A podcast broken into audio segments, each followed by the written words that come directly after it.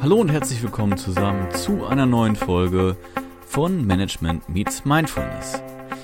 Es handelt sich mal wieder um eine Mini-Folge, da ich gerade wieder mal eine Idee habe, die ich gerne mit euch teilen möchte. Vielleicht hat der eine oder andere es auch gemerkt. Wir haben jetzt einmal ausgesetzt.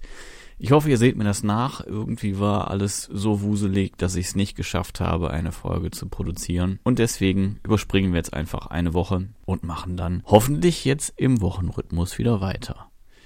Thema der heutigen Folge ist investieren. Investieren, klar, das kennt jeder, das macht man, man gibt etwas aus, um am Ende des Tages mehr zu erhalten. Keiner gibt nur irgendwas aus, damit es nachher weg ist oder im Zweifel das gleiche wieder zurückkommt. Die Absicht ist immer, mehr zurückzubekommen. Jetzt ist es so, während man an der Börse investiert und eine klare Vorstellung von hat, hat man sowohl im Privatleben als auch im geschäftlichen Alltag, und auf den konzentriere ich mich in erster Linie jetzt, immer wieder die Situation, dass man etwas im Kopf hat und glaubt, man könne damit etwas tun und steht aber vor der Entscheidung, schaffe ich dafür jetzt etwas an oder gehe ich zeitlich mit etwas in Vorleistung. Und viele entschließen sich dann dazu, zunächst einmal zu warten, bis der Auftrag da ist, jemandem etwas zunächst einmal zu erzählen, bis er sagt, okay, finde ich gut, mach das bitte, produziere es für mich. Das Risiko ist an der Stelle, dass man zunächst einmal darauf eben wartet, dass man einen Finanzier für ein Projekt hat und das Projekt so lange eben hinten anstellt. Oder wenn man etwas benötigt, irgendwas, was Technisches dafür, beispielsweise eine Gerätschaft, was auch immer, dass man darauf verzichtet, sie zu kaufen und dann erstmal wartet, bis jemand den Auftrag erteilt, um sie dann schnellstmöglich zu kaufen. Jetzt ist der Haken bei diesem Vorgehen, dass man A, wenn der Auftrag kommt, dann tatsächlich bei Null startet und auch ein bisschen unter Zeitdruck gerät, weil man natürlich den Umgang mit diesem neuen Projekt dann erst nochmal erlernen muss. Also, einfaches Beispiel. Ihr seid Gärtner. Ich mache es jetzt wirklich sehr albern und einfach, aber ich denke, so ist es nachvollziehbar. Und habt die ganze Zeit gepflanzt und wollt jetzt als weitere Leistung auch verkaufen, dass ihr Beete hakt. Und bislang habt ihr noch keine Hake, weil immer nur alle von euch wollten, dass ihr pflanzt. Jetzt habt ihr so eine Pflanzhilfe und eine kleine Schippe, aber ihr habt eben keine Hake. Und jetzt könnt ihr natürlich darauf warten, dass jemand kommt und sagt, bitte hake mir das Beet. Und dann sagt er, kein Problem, ich weiß ja, wo ich die Hake bekomme, kauft die Hake und fangt dann an, für den Kunden zu haken. Weil erst dann, wenn er den Auftrag erteilt hat, dann habt ihr natürlich auch ein Return on Investment. Also die Hake macht sich bezahlt, ja, also die Investition in die Hake. Wenn ihr Pech habt, kommt aber keiner auf die Idee, zu sagen, komm, hakt mir bitte auch das Beet, weil die Leute sich das vielleicht auch gar nicht vorstellen können. Wie sieht denn das aus, wenn das gehakt ist? Oder glauben, das bräuchte man nicht. Wenn ihr jetzt aber die Hake schon gekauft habt und zum nächsten Auftrag mit der Hake kommt und sagt, so, guck mal, ich habe jetzt hier alles gepflanzt. Ich hake jetzt schon mal hier so eine kleine Ecke. Der Kunde guckt sich an und sagt, boah, das sieht aber super aus. Kannst du nicht das ganze Beet haken? Habt ihr womöglich relativ zügig den Auftrag. Der Vorteil ist auch, wenn ihr die Hake schon habt, dann könnt ihr euer eigenes Beet schon mal haken, um zu gucken, wie mache ich das am besten, was sind die Vorteile, welche Richtung, ist es sinnvoll über Kreuz zu haken, hake ich nur in eine Richtung, von links nach rechts, wie auch immer. Ihr wisst, was ich meine. Ich weiß, es ist ein sehr, sehr simples Beispiel, aber in meinen Augen ist es halt relativ plastisch und gut nachvollziehbar. Bedeutet, wenn ihr darauf wartet, dass der Kunde sagt, hakt mir das Beet, damit ihr euch die Hake und die Fähigkeiten aneignen bzw. zulegen könnt, dann habt ihr A Druck und B seid ihr abhängig davon.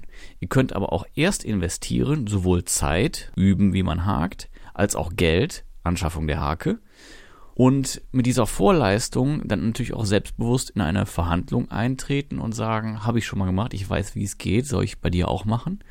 und der Kunde muss nur noch Ja oder Nein sagen. Und viele scheuen eben genau das. Die Hake ist das einfache Beispiel, weil es A schnell erlernt ist und B auch nicht teuer.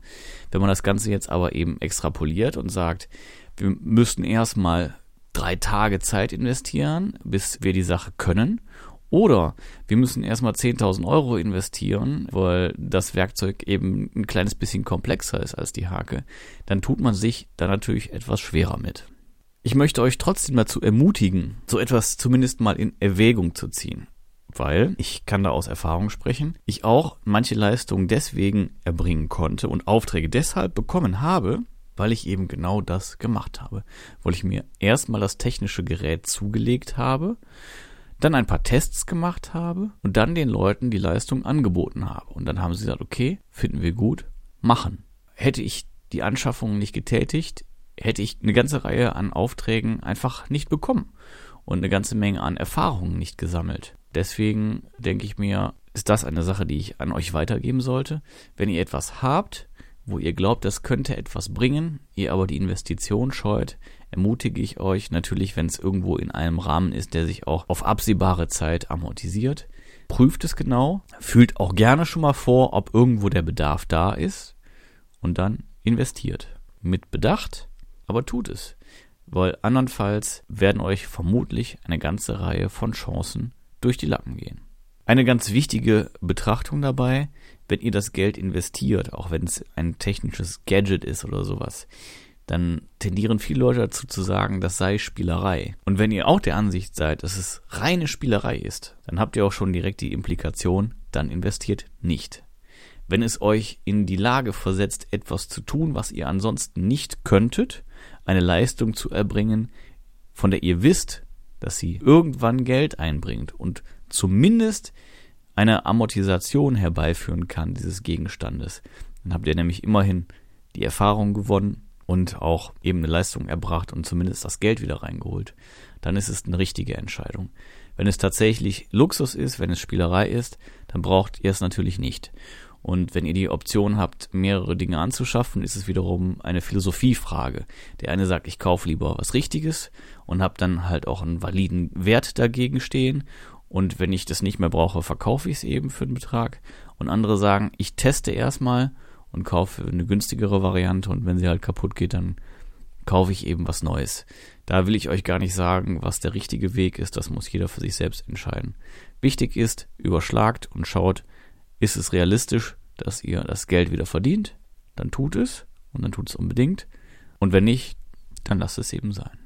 In dem Moment, wo ihr mit dieser neuen Sache Geld wiederum verdienen könnt, sind es eben auch keine Kosten. Kosten entstehen nur dann, wenn das Geld danach weg ist und es da quasi keinen Gegenwert für gibt. In dem Moment, wo ihr Geld ausgebt oder Zeit investiert und daraus mehr erschaffen könnt, mehr verdienen könnt, ist es eine Investition. Das ist ein ganz großer Unterschied und das ist halt auch das, wofür ich heute plädiere.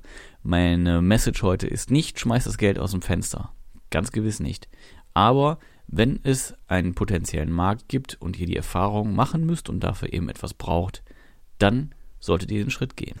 So, das war's für heute von mir. Ich hoffe, ihr könnt nachvollziehen, was ich meine und würde mich freuen, auch über eure Erlebnisberichte. Habt ihr investiert oder sind euch Dinge vielleicht durch die Lappen gegangen, weil ihr nicht investiert habt? Das fände ich spannend. Schreibt mir gerne eine Mail an die info at m-x-m.net oder schickt uns eine Message über Facebook, via Instagram, was auch immer. Wir freuen uns, dass ihr wieder zugehört habt und dabei geblieben seid. Hinterlasst uns gerne euer Feedback, Rezensionen und vergesst vor allen Dingen nicht, auf Abonnieren zu klicken beim Podcast und natürlich auch in den sozialen Netzwerken. Das war's für heute. Ich danke euch fürs Zuhören. Bis bald und auf Wiederhören. Mein Name ist Philipp und das war Management Meets Mindfulness.